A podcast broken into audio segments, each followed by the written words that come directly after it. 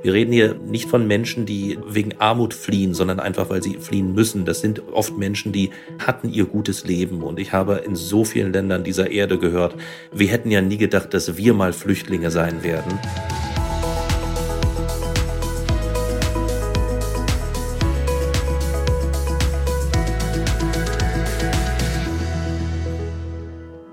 Am 20. Juni, also in dieser Woche, in der wir aufnehmen, am Montag war Weltflüchtlingstag. Und dieser Tag ist den Flüchtlingen auf der ganzen Welt gewidmet. Direkt vor unserer Haustüre hier in Europa im Jahre 2022 findet derzeit die größte Fluchtbewegung seit dem Zweiten Weltkrieg statt. Ukrainerinnen flüchten aus ihrem Heimatland vor dem russischen Aggressor. Wie stellt sich die aktuelle Situation für die Flüchtenden dar? rund, das muss man jetzt leider schon konstatieren, vier Monate nach Kriegsbeginn. Wie reagiert Europa, wie reagiert Deutschland auf die Flüchtenden? Und welche Lösungsansätze gibt es in der Flüchtlingspolitik? Darüber wollen wir, Jochen Arns und ich, in dieser 18. Folge von Zukunft gestalten, der Podcast der Bertelsmann Stiftung, mit unseren Gästen sprechen und damit ein ganz herzliches Willkommen an unsere HörerInnen und natürlich Hallo Jochen. Ja, hallo Malva, auch von mir ein herzliches Willkommen an all unsere Zuhörerinnen und Zuhörer. Es geht uns heute, du hast es gesagt, um ein ernstes und sehr wichtiges Thema in dieser Zeit und daher freuen wir uns sehr, zwei überaus kompetente Gäste in unserem Podcast der Bertelsmann Stiftung begrüßen zu dürfen. Da ist zum einen Chris Melzer, Pressesprecher des UNHCR Deutschlands, des Flüchtlingshilfswerks und zum anderen unser geschätzter Kollege und Migrationsexperte der Bertelsmann Stiftung Ulrich Kober. Ja, hallo Chris Melzer, hallo Ulrich Kober. Dankeschön für das Interesse an diesem Thema. Ja, hallo, schön dabei zu sein. Ja, wirklich schön, dass ihr dabei seid. Ähm, wir möchten euch natürlich ganz kurz dem Publikum vorstellen, bevor wir gleich schnell ins Thema starten. Ähm, Chris, du hast schon früh und viel als Journalist gearbeitet und hattest deinen ersten Job als Pressesprecher der Finanzministerin von Mecklenburg-Vorpommern in den 90er Jahren. Danach folgte ein Studium der Politikwissenschaften in Kiel und währenddessen warst du auch schon als Redakteur bei der Deutschen Presseagentur tätig. Und dieser Job bei der DPA hat dich dann neben Stationen in Deutschland, Kiel, Schwerin und Berlin auch nach Hongkong und Washington gebracht und auch als Büroleiter für Nordamerika nach New York. Und seit 2017 bist du jetzt Pressesprecher der deutschen Vertretung des UNHCR, dem Flüchtlingshilfswerk der Vereinten Nationen, worüber wir natürlich gleich noch mehr sprechen und erfahren werden. Ja, vielen Dank, mal. War beeindruckender Lebensweg von Chris Melzer. Mhm. Und jetzt kommen wir aber zu Ulrich Kober, der ist nicht minder beeindruckend. Uli, du bist äh, Director Demokratie und Zusammenhalt in der Bertelsmann Stiftung. Du hast Theologie und Philosophie in Frankfurt am Main und in Bogota studiert, sowie Sozialwissenschaften in München und in London. Ui, du hast vor deiner Zeit in der Bertelsmann Stiftung in Brüssel, Dresden, Berlin und in Kolumbien gearbeitet und dich schon damals mit den Themen Bildung und Einwanderungspolitik beschäftigt. Ja, und seit dem Jahr 2000, also seit mehr als 20 Jahren, forschst du nun für uns, für die Bertelsmann Stiftung in den Bereichen Einwanderung, Bildung, Integration und Inklusion. Wir sind gespannt, wie deine Einordnung und auch die von Chris Melzer zu unserem heutigen Podcast-Thema gleich ausfallen wird. Ja, und ich glaube, um jetzt eine unmittelbare Beschreibung der aktuellen Situation zu bekommen, können wir zu Beginn sehr gut Chris befragen. Ähm, Chris, du warst in deinem UNHCR-Job natürlich schon zu mehreren Noteinsätzen weltweit unterwegs. Jetzt dauern deine Reisen in dein Einsatzgebiet nur wenige Stunden und du kannst mit dem Zug fahren. Wie sieht es vor Ort aus und was hast du vor Ort erfahren? Es ist in der Tat teilweise wirklich deprimierend, wenn man dran denken muss, dass jetzt ähm, in Europa wieder solch ein Krieg ist, den wir eigentlich längst ähm, als, als Teil der Geschichte sozusagen angesehen haben, zumindest hier in Europa.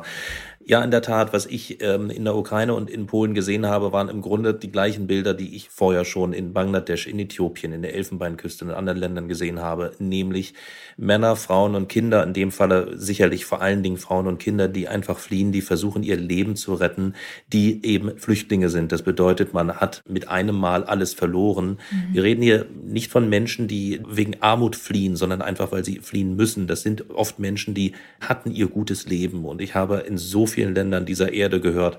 Wir hätten ja nie gedacht, dass wir mal Flüchtlinge sein werden. Ja. Und trotzdem sind es jetzt Menschen, die versuchen, alles irgendwie ähm, noch zu retten, ihr Leben und das, was sie gerade mal tragen können. Und das sind nicht selten schlicht und einfach die Kinder. Ja, vielen Dank, ähm, Chris Messer, für diese Eindrücke, diese ersten Eindrücke. Wir werden das gleich weiter fortsetzen. Jetzt zu Uri Koba. Uri, du beobachtest die Lage in der Ukraine ebenfalls genau, auch wenn du dort nicht vor Ort bist, sondern in der Bertelsmann Stiftung forscht. Was ist denn diesmal anders als bei den früheren Fluchtbewegungen, bei den Menschen, die sich auf die Flucht begeben? Ja, wir erinnern uns ja noch alle gut an die Fluchtkrise, die sogenannte 2015-16. Und jetzt sind wirklich ganz äh, verschiedene Aspekte relevant. Zum einen ist das Geschehen natürlich viel unmittelbarer zugänglich. Ne? Die Flüchtlinge, die damals gekommen sind, äh, die kamen ähm, aus dem Nahen Osten, aus Syrien, weit weg. Ähm, der Krieg den wusste man, war, den hatte man zur Kenntnis genommen, aber da gab es keine ständigen Bilder. Wir sind jetzt in einer Live-Situation und das erklärt, glaube ich, auch die große Betroffenheit und auch die große Hilfsbereitschaft der Menschen, weil einfach der Krieg und äh, die Gründe der Flucht äh, wirklich vor Augen stehen. Das ist das eine. Das Zweite ist, ähm, das hängt sicherlich auch damit zusammen, dass die Reaktion der Europäischen Union ganz anders ist wie 2015, 16. Also Migrationsexperten reden davon, dass Asylpolitik in der EU ein toxisches Thema ist, weil man sich einfach nicht einigen kann. Ähm, weil es unterschiedliche Interessen gibt, unterschiedliche Betroffenheiten, ganz unterschiedliche Traditionen auch der Aufnahme von Flüchtlingen. Jetzt haben wir zum ersten Mal, ähm, dass alle Staaten sich geeinigt haben, die vorübergehende Schutzdirektive anzuwenden. Und äh, das ist wirklich bemerkenswert. Vielleicht das erste Mal, dass die gesamte EU sich auf eine gemeinsame Asylpolitik mit Blick auf die Ukraine geeinigt hat. Ja, dazu kommen wir auch gleich nochmal, Uli. Ähm, Chris, du hattest gerade erzählt, äh, man flüchtet quasi, um überhaupt noch seine Existenz, sein Leben zu retten und auch die Kinder zu retten. Und man hört ja jetzt auch gerade zur Zeit schon viel, dass UkrainerInnen sofort zurück in ihre Heimat fahren, sobald es dort etwas sicherer erscheint wieder. Ähm, vom Herzen ist das natürlich, natürlich komplett nachvollziehbar, aber ist es sicher oder ist es vor allem langfristig sicher? Also ich habe wirklich am ersten Tag des Krieges schon, am 24. Februar, habe ich an der Grenze schon von Flüchtlingen gehört, wann glaubst du, können wir wieder zurück? Die Menschen wollen so schnell wie möglich zurück und das war auch der Grund, warum die meisten nicht nur in Polen, sondern sogar in Ostpolen geblieben sind, weil sie eben gerade anfangs geglaubt hatten, wir können wahrscheinlich in zwei Wochen oder so wieder nach Hause. Wir wissen jetzt alle, dass es jetzt vier Monate sind und dass es auch noch nicht absehbar ist. Aber ja, die Menschen wollen so schnell wie möglich wieder nach Hause. Natürlich gibt es sicherlich auch Ausnahmen, aber wir haben selbst eine kleine Familie, die bei, die bei uns wohnt und ähm, naja, die sind jetzt auch nicht mehr so optimistisch, aber die wollen auch so schnell wie möglich nach Hause. Es gibt auch schon sehr viele Menschen, die die Grenze Richtung Osten wieder überqueren. Wir haben schon etwa zweieinhalb Millionen Grenzübertritte gehabt. Das sind nicht unbedingt Menschen, sondern da sind auch Menschen mehrfach dabei. Also natürlich mal Menschen, die Grenze übertreten, aber da kann eben bei diesen 2,5 Millionen ist vielleicht auch jemand dabei, der das fünfmal oder zehnmal gemacht haben, weil wir ja auch Menschen gesehen haben, die, die pendeln, um einfach zu helfen helfen. Da sind andere dabei, die ähm, wollen, Frauen, die ihren Mann mal wieder sehen wollen, ähm, Menschen, die ihren, sich um ihre Eltern oder andere Verwandte kümmern wollen oder die vielleicht auch irgendwelche Papiere noch holen wollen oder so etwas. Ähm, diese, diese Grenzbewegung gibt es. Wir sehen aber noch keine wirkliche Rückkehrbewegung und wir würden auch davon abraten. In diesem Land ist Krieg. Und ja, es mag jetzt in Lemberg und Kiew ruhiger sein als in Donetsk und Luhansk, aber auch dort ähm, gibt es nach wie vor Gefechte und der Krieg kann natürlich sehr ähm, äh, schnell zurückkehren. Jeder Mensch äh, muss diese Entscheidung für sich selbst fällen, aber wir empfehlen momentan noch nicht zurückzukehren in die Ukraine. Ja, danke, Chris. Ui, wie siehst du das, diese Frage der Rückkehr? Ja, ich glaube, ähm, was Chris Melzer sagt, dass wir noch nicht wirklich von einer organisierten Rückkehrbewegung sprechen können, äh, das ist ganz wichtig in den Blick zu nehmen. Die Situation ist extrem volatil, aber sie ist schon auch bemerkenswert in quantitativen Umfängen, äh, wer da alles zurückkehrt. Ne? Also wir haben Zahlen vom ukrainischen Grenzschutz, dass 2,4 Millionen Menschen die Grenze wieder in die Ukraine ähm, überquert haben. Und wenn man mal schaut in die Fluchtforschung über Rückkehrgründe, dann ist auch ähm, nachvollziehbar, warum so viele doch trotz der labilen Sicherheitslage zurückkehren. Ähm, ein zentraler Faktor ist die Familie und sind die, sind die Perspektiven in der Aufnahmegesellschaft. Äh, was die äh, Familie angeht, äh, wir wissen ja, dass über 80 Prozent der Flüchtlinge aus der Ukraine Frauen sind, äh, fast 60 Prozent sind mit Kindern gekommen. Die wollen natürlich möglichst schnell auch mit ihren Männern, die das Land ja nicht verlassen konnten, weil Mobilisierung äh, herrschte, wieder vereinigt werden. Das ist ein ganz starkes Movens. Ähm, das zweite ist mit den, äh, mit den Perspektiven, werden wir sicherlich gleich noch sprechen. Äh, das ist ein Thema, also wir können da vielleicht auf Deutschland schauen. Also wie sind eigentlich die, die Aufnahmeperspektiven, die Integrationsperspektiven? Das ist eben ein sehr ambivalentes Thema für die Ukrainerinnen. Ja, das stimmt. Und ähm, Ui, du hast es andererseits eben kurz erklärt, dass die Menschen, die aus der Ukraine geflohen sind, in der Europäischen Union für sich Bedingungen vorfinden, die es allerdings so noch nie gab. Ähm, Anfang März, also sehr schnell nach dem Kriegsausbruch ähm, Ende Februar, stimmten die Mitgliedstaaten der EU einstimmig dafür, die sogenannte Richtlinie über den vorübergehenden Schutz, du hast es eben erwähnt, für die Geflüchteten aus der Ukraine zum ersten Mal in der Geschichte der Union zu erlassen. Wie wirkt sich das denn heute aus? Wie beobachtest du das? Ja, das ist äh, erstmal damit verbunden, dass die ähm, Flüchtlinge, die kommen, kein Asylverfahren durchlaufen müssen, sondern direkt eigentlich den Schutz bekommen, den dann alle anerkannten Flüchtlinge bekommen. Also es ist ja nicht so, dass die einen Status bekommen, den andere Ge äh, Geflüchtete, wenn sie anerkannt sind, nicht bekämen. Aber sie bekommen sie in, sozusagen direkt, ohne ein Asylverfahren durchlaufen zu müssen. Und das bedeutet, dass sie äh, einen gesicherten Aufenthaltsstatus bis zu drei Jahren haben, dass sie direkten Zugang zum Arbeitsmarkt haben, zur Gesundheitsversorgung äh, und zur staatlichen Unterstützung, dass sie ähm, auch direkt in Integrations- und Sprachkurse kommen. Also das sind eigentlich dann die ganzen Instrumente, die an, äh, eingesetzt werden, um die Integration von äh, Flüchtlingen zu ermöglichen. Und wie gesagt, das äh, geschieht jetzt im Fall der Ukrainerin direkt ohne aufwendige Prüfung durch Asylverfahren. Die würden ja auch völlig kollabieren. Ne, wenn wir jetzt die, wir haben in Deutschland allein über acht Millionen ähm, registrierte Flüchtlinge aus der Ukraine, wenn die alle durch das Asylverfahren gehen müssten, wie damals 15, 16, was ja auch das, die Schwierigkeit war bei den Syrern, da gab es auch die Debatte, ob man denen nicht auch direkten Schutz äh, ähm, dann würden, würde das ganze Asylsystem in Deutschland äh, kollabieren, auch in anderen Ländern. Ja, das ist genau der Punkt, dass es im Grunde gemacht wurde, um das Asylsystem zu entlasten ähm, und damit natürlich auch zum Vorteil von, von anderen Asylbewerbern, die ja in der Tat schon ziemlich lange warten auf, auf ihre Anträge. Nicht mehr so lange wie 2015, 16, aber eben äh, schon sehr lange. Und man sollte immer wieder auch sagen, es gibt ja keine Sonderrechte. Die ukrainischen Flüchtlinge haben dieselben Rechte wie ein syrischer Flüchtling oder ein irakischer oder ein afghanischer Flüchtling auch, ähm, wenn denn dieser Flüchtlingsstatus da ist. Auch ein irakischer oder afghanischer Flüchtling kann in Deutschland arbeiten, hat Anspruch auf Integrationsleistung und ähnliches. Und ich, ähm, ich es, es tut mir immer leid, wenn, ähm, ich frage mich immer, ob es, ob es Absicht ist, wenn dort auch so ein Keil reingetrieben wird. Denn im Grunde merken wir, dass zwischen den Flüchtlingen es grundsätzlich durchaus Solidarität gibt, auch zwischen den, sagen wir mal, Syrern und Ukrainerinnen oder ähnliches. Ähm, und was wir auch erleben, nicht nur in Deutschland, Deutschland, sondern auch in Europa ist ja auch ein, ein großartiges Beispiel von, von Solidarität. Also ich möchte, möchte hier nicht zu, äh, zu pathetisch werden, aber was äh, so herzzerreißend immer die Geschichten von der östlichen Seite der Grenze waren, also in der Ukraine, so herzerwärmend waren sie dann eben doch von der, von der westlichen Seite aus Polen und aus Deutschland und aus der Slowakei und aus vielen anderen Ländern. Ähm, und ähm, letztlich muss man wieder sagen, die Flüchtlinge, wenn sie Flüchtlinge sind, werden gleich behandelt, haben ja. gleiche Rechte und das ist ja auch gut so. Darf ich vielleicht eine kleine Anekdote dazu erzählen, um Gerne. zu zeigen, dass wirklich die äh, Flüchtlinge, auch die anderen Flüchtlinge von den Ukrainerinnen sogar profitieren. Also wir begleiten jetzt äh, im Ehrenamt eine Familie aus dem Südsudan, da ist eine 19-jährige Nichte dabei und die sollte eigentlich jetzt eben, sie ist anerkannte, äh, anerkannter Flüchtling, die sollte einen Jugendintegrationskurs bekommen. Und dann haben die Anbieter gesagt, wir haben viel zu wenig Leute, wir können das gar nicht jetzt realisieren. Das war die Auskunft im Februar vor Kriegsausbruch. Äh, und jetzt äh, ist dieser Jugendintegrationskurs relativ schnell zustande gekommen, einfach und allein, weil äh, 80 Prozent der Teilnehmenden sind junge Leute aus der Ukraine. Das heißt, auch diese junge Dame aus dem Südsudan profitiert davon, dass so viele Ukrainerinnen da sind, weil eben einfach dieser Kurs dann stattfinden konnte. Ein ganz pragmatisches Beispiel. Und und ich bin ganz bei Chris Melzer.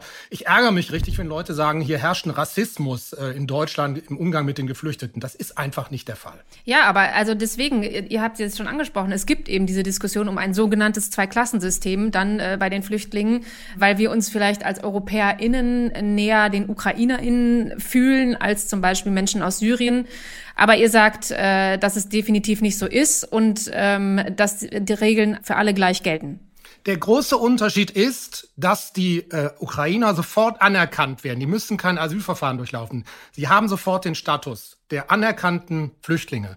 Bei den anderen, da, die müssen erst ein Asylverfahren durchlaufen. Sobald sie diesen Status aber haben, haben sie die gleichen Rechte wie die anerkannten Geflüchteten. Zugang zum Arbeitsmarkt, Sozialversorgung, Gesundheitsversorgung, Integrationskurse etc. Also da können wir überhaupt nicht von Rassismus reden. Chris, möchtest du da noch mal ergänzen jetzt hier? Na, ganz kurz noch. Ich finde es menschlich nachvollziehbar, dass es einem näher ist, wenn das Haus des direkten Nachbarn brennt, als wenn das Haus drei Straßen weiter brennt.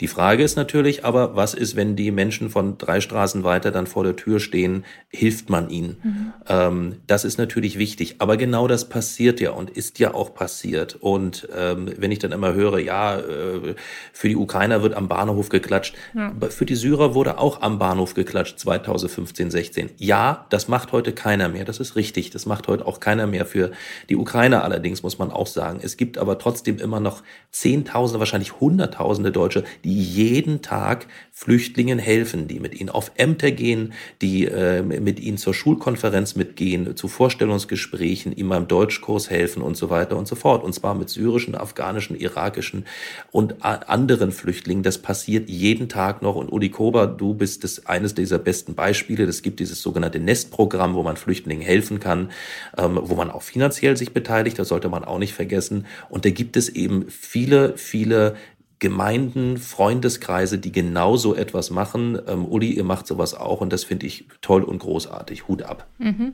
Ja, ich würde gerne noch einmal kurz auf die Geschichte der Flüchtlingshilfe und des UNHCR eingehen. Wie hat sich das nach dem Zweiten Weltkrieg entwickelt? Und Chris, vielleicht könntest du nochmal die Definition und die Rechte von Flüchtlingen nach dem Völkerrecht nennen. Ich habe das Gefühl, dass dieses Wissen über die Rechte von Flüchtlingen in vielen Diskussionen die in der Öffentlichkeit stattfinden, manchmal doch etwas verloren geht. Ja, die Rechte und übrigens auch die Pflichten von Flüchtlingen, die stehen in der Genfer Flüchtlingskonvention. Die hat im nächsten Monat wieder Geburtstag, wird dann 71 Jahre alt. Sie ist also von 1951 und als Deutscher könnte man da aufhorchen und sagen, hey, da ist ja unser Grundgesetz, ist ja zwei Jahre älter und da steht auch schön Asylschutz drin. Das ist in der Tat etwas Besonderes.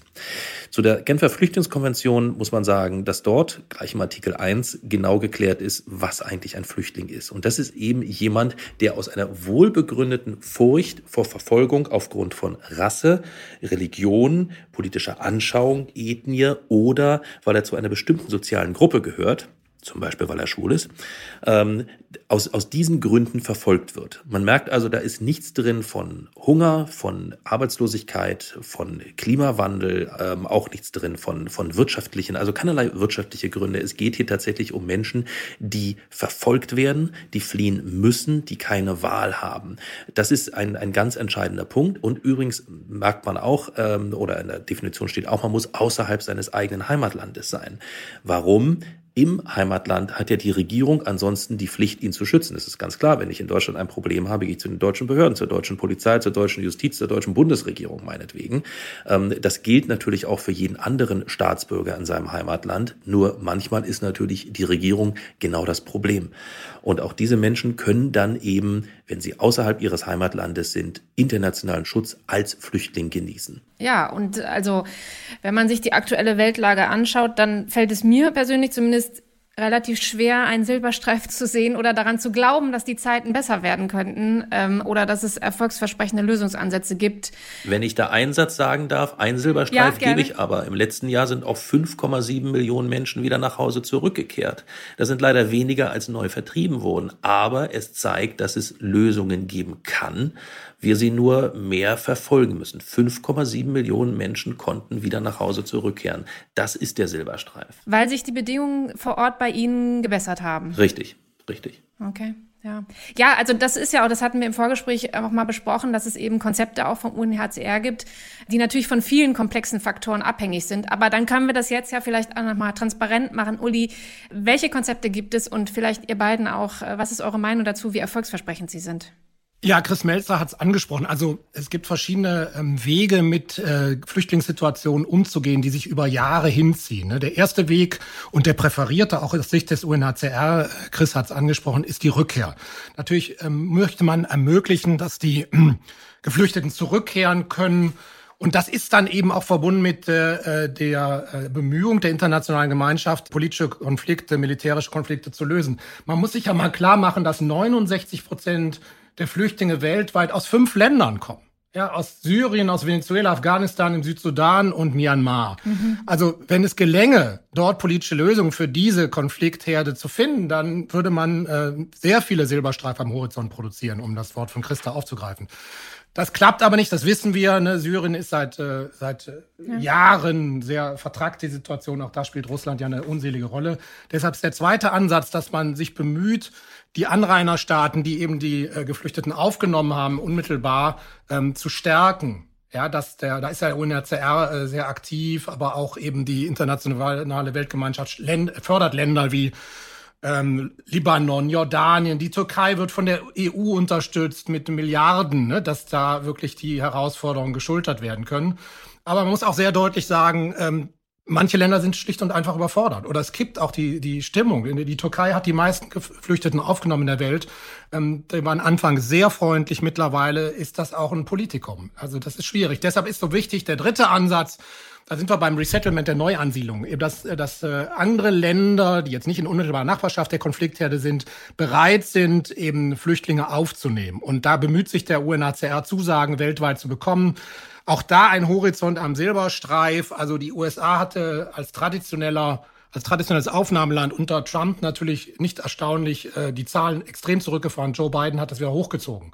Das ist gut. Auch die Europäische Union ist jetzt offener für Resettlement. Das war sie vorher nie weil sie immer die Spontaneous Arrivals, wie es heißt, also Leute, die unmittelbar kommen und an die Tür klopfen, äh, natürlich berücksichtigte und deshalb nicht bereit war, jetzt da zusätzlich dann auch noch andere aufzunehmen, einzufliegen aus UNHCR-Lagern. Das hat sich auch geändert. Und auch in Deutschland ist man offener, äh, Flüchtlinge neu anzusiedeln, auch der mhm. Zivilgesellschaft die Chance zu geben, da mitzuwirken. Ja, Chris, wie bewertest du das, diese Ansätze, diese drei? Naja, das ist, das ist natürlich genau, Uli hat es ja schon richtig gesagt, Heimkehr ist natürlich immer das Wichtigste, Integration ähm, ist wahrscheinlich das Realistischste. Ähm, und dieses Resettlement ist manchmal eben das Notwendige. Es gibt eben Flüchtlinge, die in dem Erstaufnahmeland einfach nicht bleiben können. Ähm, und dann heißt es manchmal, ah, jetzt also die ganzen Kranken und Fußlahmen so ungefähr, die sollen dann irgendwie zu uns nach Europa. So ist es nicht. Es sind Menschen, die eben aus bestimmten Gründen da nicht bleiben können, weil sie zum Beispiel im Rollstuhl sitzen. Überhaupt kein Problem in der deutschen Kreisstadt zu wohnen, wenn man im Rollstuhl sitzt. Ach, das ist kein Problem, es ist schwer genug, aber es ist möglich, nicht aber in einem Flüchtlingslager im Tschad.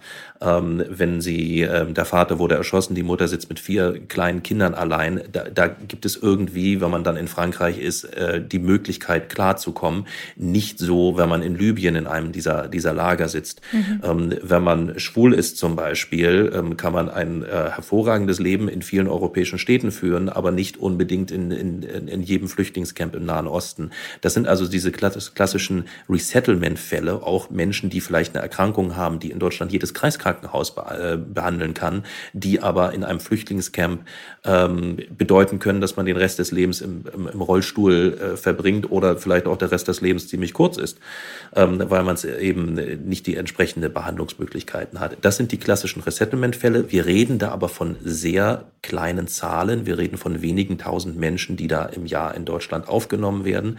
Das läuft dann aber eben alles sehr ordentlich. Das heißt, es werden wirklich nur die Leute rausgesucht, die wirklich extrem bedürftig sind.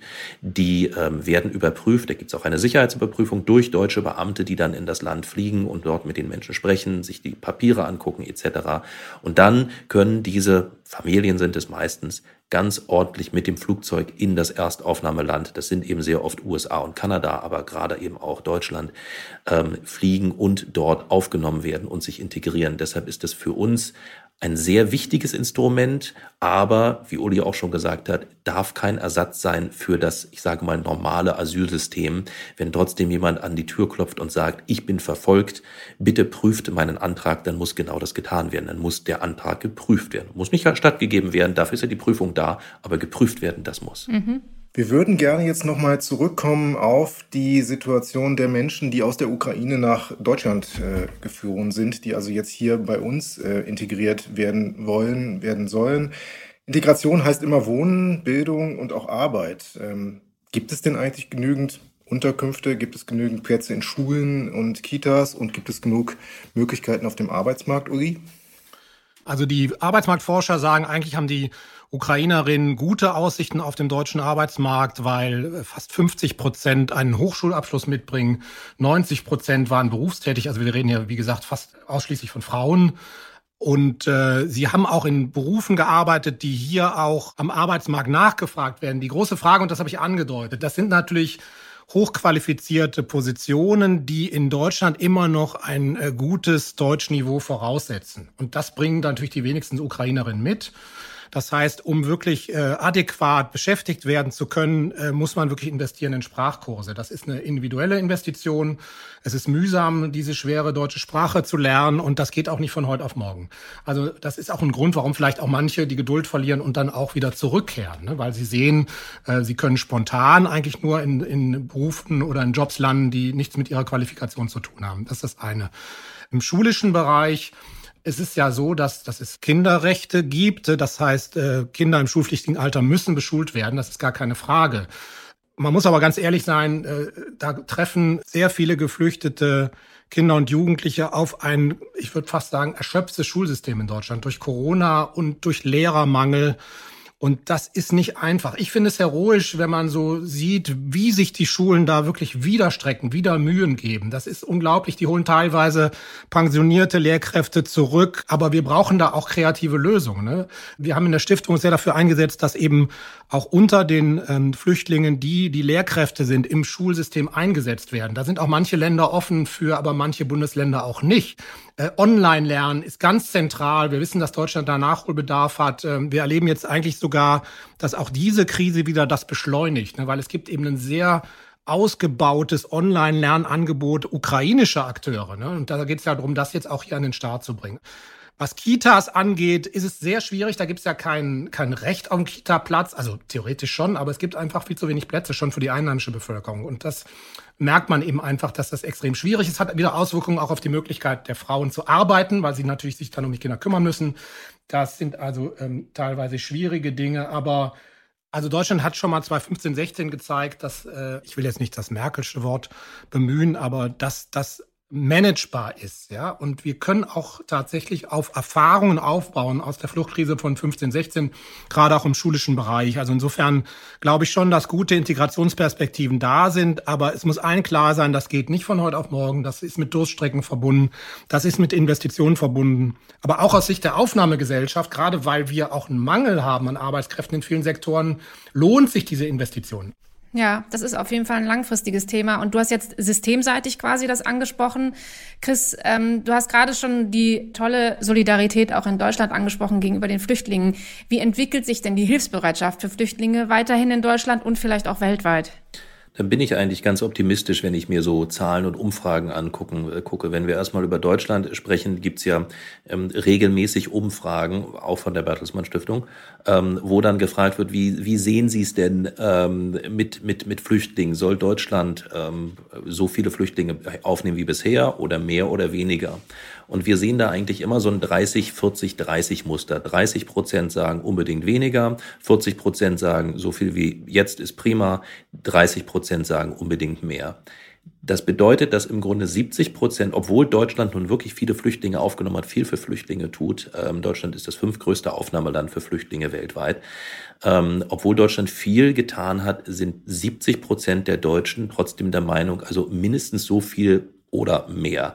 Das ist beeindruckend und wenn ich das so meinen, meinen Kollegen in, in Italien oder in Polen erzähle, dann kommen denen die Tränen. Ähm, warum ist das so in Deutschland? Ich, ich bin kein Psychologe, aber ich stelle mir die Frage natürlich auch und ich habe in meine eigene Familie geguckt und meine, meine Mutter ist selbst Flüchtling und ähm, die sitzt also jetzt seit seit vier Monaten jeden Tag vor dem Fernseher und sieht ihre Kindheit wieder jetzt in, in Full HD und Farbe ähm, wieder äh, hervorkommen. Oder ich habe eine Frau getroffen, die ist, ähm, die war drei Jahre, als sie geflohen ist aus Ostpreußen und alles, was sie mitgenommen hat, war ihre, ihre Puppe, eine schöne Porzellanpuppe, die ähm, seit jetzt fast 80 Jahren bei ihr auf der Kommode saß. Die ist sogar mit ihr aus der DDR dann nach Bayern geflohen in den 80er Jahren. War auch das Einzige, was sie aus der DDR mitgebracht hat. Und sie hat jetzt ein dreijähriges afghanisches Mädchen gesehen und hat diesem Mädchen diese Puppe geschenkt. Mhm. Ähm, es ist also bei vielen Deutschen, bei vielen Familien und wahrscheinlich im kollektiven Gedächtnis doch noch so etwas übrig, was es heißt, Flüchtling zu sein, äh, was es bedeutet, wenn man alles verliert, wenn man sich irgendwie, wenn man, wenn man plötzlich dasteht in der Fremde. Und äh, noch kleiner, eine kleine Anekdote von einem von einem Menschen aus, aus äh, Sri Lanka, der war 14, als er in den 80er Jahren oder frühen 90ern in Frankfurt ankam und ähm, es ist dann ein, ein Mensch vom Bundesgrenzschutz damals ja noch auf ihn zugekommen und er wusste aus, äh, aus seiner Heimat Sri Lanka, ein Mann in Uniform bedeutet immer was Schlechtes, immer. Und der beugte sich dann zu ihm runter und bot ihm ein Stück Schokolade an. Und er sagte, diese Schokolade, diese, diese Marke, die, äh, die, die man gut erkennt, das ist für ihn immer noch etwas Besonderes, auch nach fast 30 Jahren, weil einfach diese Geste ähm, ihm gezeigt hat, da kümmert sich ein Mensch von, um einen anderen. Ich glaube, das, das ist so extrem wichtig. Und wir sehen jetzt gerade durch den äh, Ukraine-Krieg natürlich eine, eine Welle von Solidarität. Es gibt diesen Spruch, der Krieg bringt das schlechteste Menschen und auch das Beste im Menschen zum Vorschein. Zum besten Menschen gehört tatsächlich, dass diese Solidarität da ist und die jüngsten Umfragen zeigen auch erstens, dass diese Solidarität da ist für Flüchtlinge und dass sie durchaus auch nicht Halt macht nach dem Motto, du musst blau-gelb sein. Nein, auch ähm, syrische, afghanische, irakische Flüchtlinge, ähm, vielleicht sogar Flüchtlinge aus äh, Rohingya, aus Bangladesch, ähm, genießen doch ähm, in Deutschland einen, einen, einen, einen, einen hohen Wert und die Deutschen sind bereit, diese Menschen zu schützen. Das macht mich als UNHCR-Mitarbeiter froh und das macht mich als Deutschen stolz. Ja. Und ich denke auch, das ist etwas, dass diese historische Weltsituation, die wir im Moment haben, wenn man es pathetisch sagen kann, dass man nur hoffen kann, dass es die Herzen öffnet und den Verstand weitet, dass das in diese Richtung bestehen bleibt. Wir sind jetzt, ja, wir könnten sehr lange weiterreden. Wir sind jetzt aber fast am Ende dieses Podcastes angekommen. Und wir würden gerne noch zwei Fragen an ja, dich, Chris Melzer, und an Uri Kober stellen. Beginnen wir mit Uri, weil eine Sache haben wir noch gar nicht so ganz genau besprochen hier, nämlich die Frage, warum sich unsere Stiftung, warum sich die Bertelsmann Stiftung mit dem Thema Flucht und Migration so gut und genau beschäftigt. Ja, die Stiftung will ja generell Beiträge, Lösungsbeiträge liefern äh, zu großen Herausforderungen, vor der unsere Gesellschaft stehen. Und die ähm, Migration, Integration, Flucht ist eine dieser großen Herausforderungen, die uns seit Jahrzehnten schon begleitet und weiter begleiten wird. Äh, Deutschland ist seit den spätestens seit Ende der 50er Jahre ein Einwanderungsland. Wir müssen es ja mal klar machen, dass in unserer Bevölkerung mittlerweile ähm, 27 Prozent einen Migrationshintergrund haben, äh, sozusagen äh, generell in der Bevölkerung. Je jünger man schaut äh, oder je jünger die Menschen in Deutschland werden, umso größer ist dieser Anteil. Bei den unter zehnjährigen Kindern sind es 40 Prozent. Also wir sind wirklich eine Gesellschaft, die von Migration in der Zusammensetzung der Bevölkerung geprägt ist und dass eben das Thema, wie mit dieser Vielfalt sinnvoll gut umgegangen wird im Blick auf den sozialen Zusammenhalt, ist eine große Herausforderung. Die wird auch oft natürlich politisch instrumentalisiert, weil ehrlich gesagt, im Alltag funktioniert das relativ gut, wenn man sich äh, die Arbeit des Sachverständigenrates für Migration und Integration anschaut. Die haben ein Integrationsklima, messen sie. Und das ist eigentlich sehr ermutigend, dass im Alltag ähm, diese Vielfalt ganz gut gehandelt wird. Aber natürlich gibt es auch immer Probleme. Die Einwanderungsgesellschaft ist, ist kein Selbstläufer. Integration ist kein Automatismus.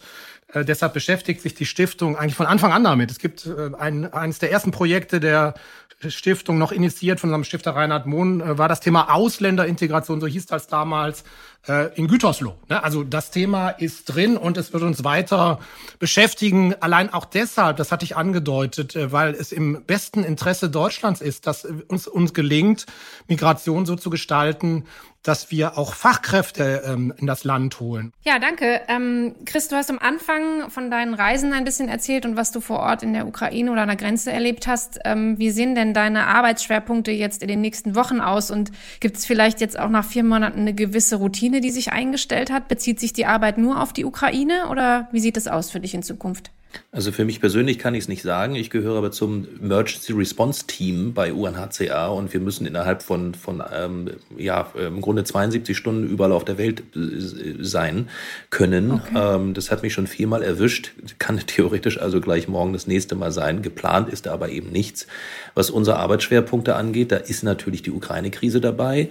Ähm, wir sind dabei äh, natürlich nicht in Polen, nicht in der Slowakei das recht nicht in Deutschland so richtig aktiv, sondern da, wo die Krise wirklich ist, nämlich in der Ukraine. Da haben wir nach wie vor mehr als 200 Mitarbeiter, die ähm, täglich dort Menschen helfen, die äh, Unterkünfte suchen, die vor allen Dingen auch so diese, äh, diese humanitären Korridore aushandeln.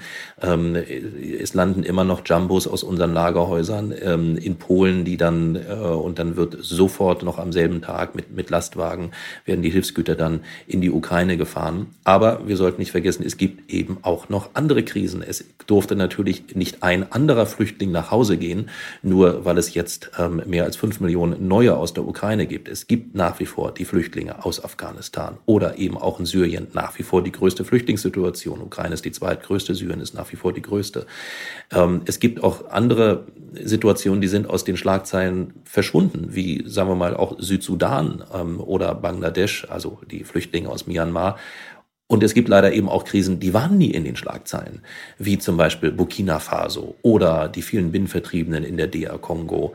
Ähm, und äh, wir wollen natürlich versuchen, diesen Menschen zu helfen und eben auch ein bisschen Aufmerksamkeit für sie zu bekommen, damit wir nicht vergessen, dass es auf dieser Erde mehr als 100 Millionen Menschen gibt, die vertrieben sind. Mhm. Vielen Dank für diese Ausführungen. Ich glaube, also ich habe in dieser guten halben Stunde ähm, sehr viel gelernt emotional und intellektuell, denke ich. Und ich glaube, wir werden nicht dahin kommen, dass es auf dieser Welt keine Gründe mehr für Flucht gibt. Flucht und Vertreibung wird es wahrscheinlich leider immer geben. Aber ich glaube, wir können dafür sorgen, dass wir Menschen, die auf der Flucht sind, in diesem Zustand ein menschenwürdiges Leben ermöglichen. Und das ist etwas, wo ich hoffe, dass das Engagement von euch und auch von vielen, die dafür sorgen, nicht nachlassen wird. Und wir können natürlich trotzdem grundsätzlich hoffen, dass das Blatt sich irgendwie zum Besseren wendet. Aber das andere ist das Wichtige, dass wir Engagement zeigen. Und vielen Dank euch beiden dafür, dass ihr hier wart und das nochmal alles erklärt habt. Dankeschön. Vielen Dank. Ja, lieben Dank auch von mir. Ähm, ich finde es immer so ein bisschen schwierig, diese beiden Ebenen der konkreten Einzelschicksale, die ihr benannt habt, die Anekdoten zusammenzubringen mit dieser abstrakten, komplexen äh, Situation und auch den Zusammenhängen und Zahlen. Ich hoffe, dass wir beiden heute ein bisschen gerecht geworden sind und dass uns etwas gelungen ist. Danke euch beiden dafür auf jeden Fall. Und ich glaube, wir haben Aufmerksamkeit ähm, erzeugt heute mit dieser Podcast-Aufnahme. Ja, und in der nächsten Folge, Folge 19, werden wir auch über ein Thema sprechen, das uns äh, alle betrifft, so wie auch das heutige Thema. Es geht nämlich um Energiesicherheit. Mehr muss man heutzutage wahrscheinlich nicht mehr zu diesem Schlagwort oder Reizwort sagen.